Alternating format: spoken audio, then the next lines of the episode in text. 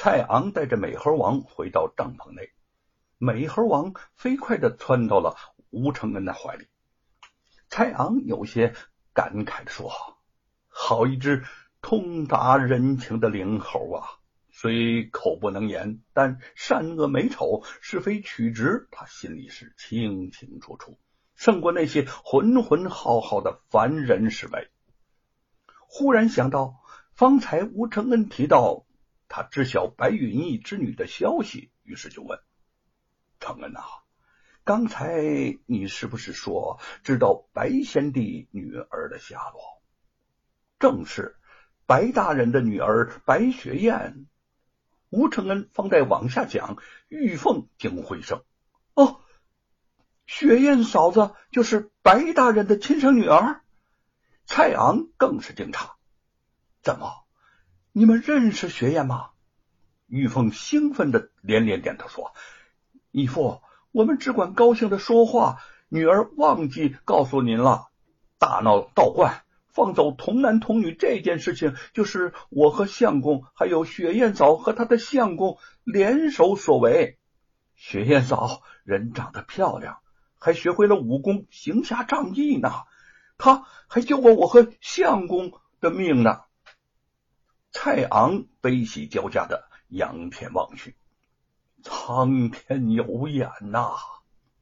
多年来，他为这位老友之女时时担忧，想不到今日得知她的近况，所作所为不愧为忠良之后。吴承恩又是惭愧又是后悔，唉，只怪我有眼无珠，错把灵芝当做了茅草。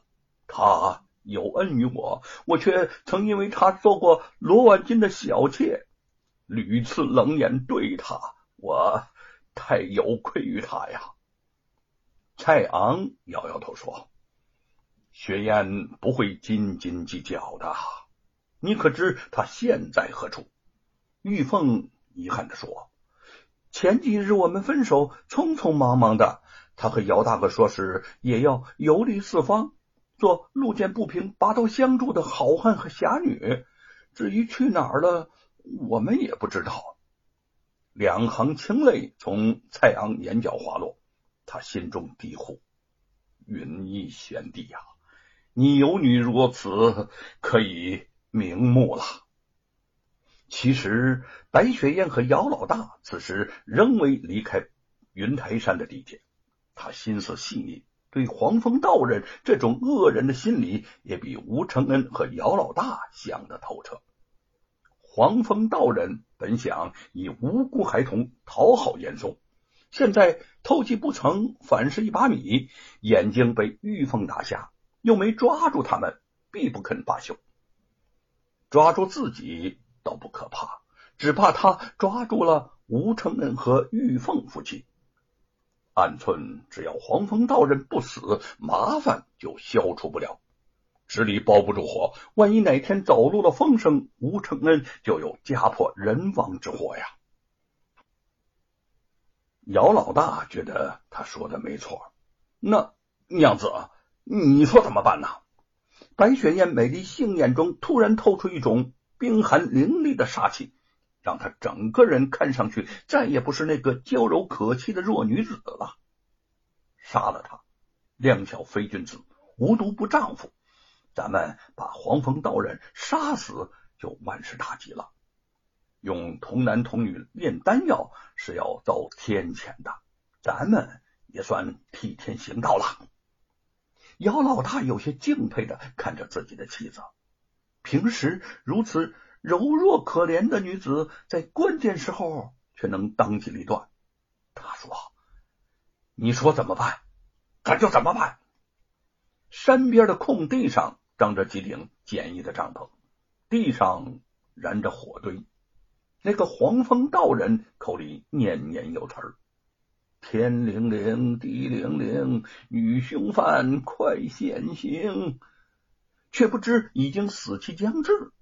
众多官军跟着他东奔西跑了好几天，既烦又累，纷纷躲进帐篷里休息，任他在那儿装神弄鬼。白雪燕从帐篷群后躲躲闪闪的绕行到他身边，没等他惊呼出声，姚老大大步上前，一拳将他打晕。两个人相对点了点头，姚老大扛起了黄风道人，白雪燕持剑跟在身后，瞬间就出了营地。在山边的树林中，姚老大一把飞刀结果了这道人的性命，并在他身边点起大堆干枝枯草，霎时之间火光熊熊，将他吞没其中。蔡昂陪同吴承恩、玉凤夫妇一路行到了云台山下，他拉着吴承恩的手，语重心长的说：“承恩呐，人生路途坎坷，写书也是一样。既然你是《西游记》为自己的毕生追求，那么老夫便不用再说什么了，只祝你心想事成吧。”吴承恩。抬头仰望云台山的高峰，花果山水帘洞就在山中。